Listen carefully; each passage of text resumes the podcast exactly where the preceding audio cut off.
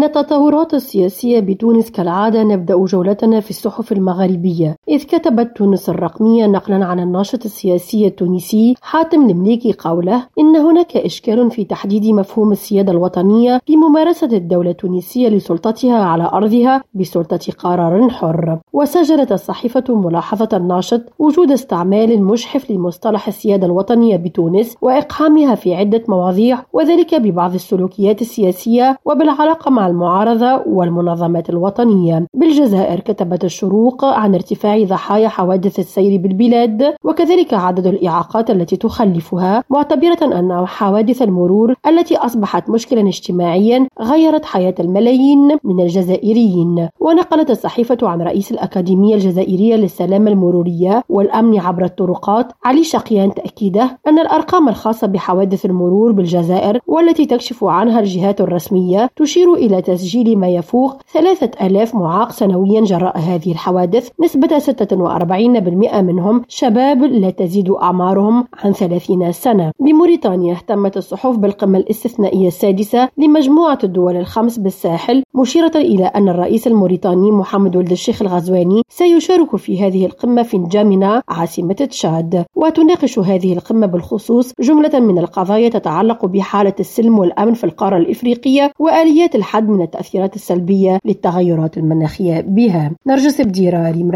تونس.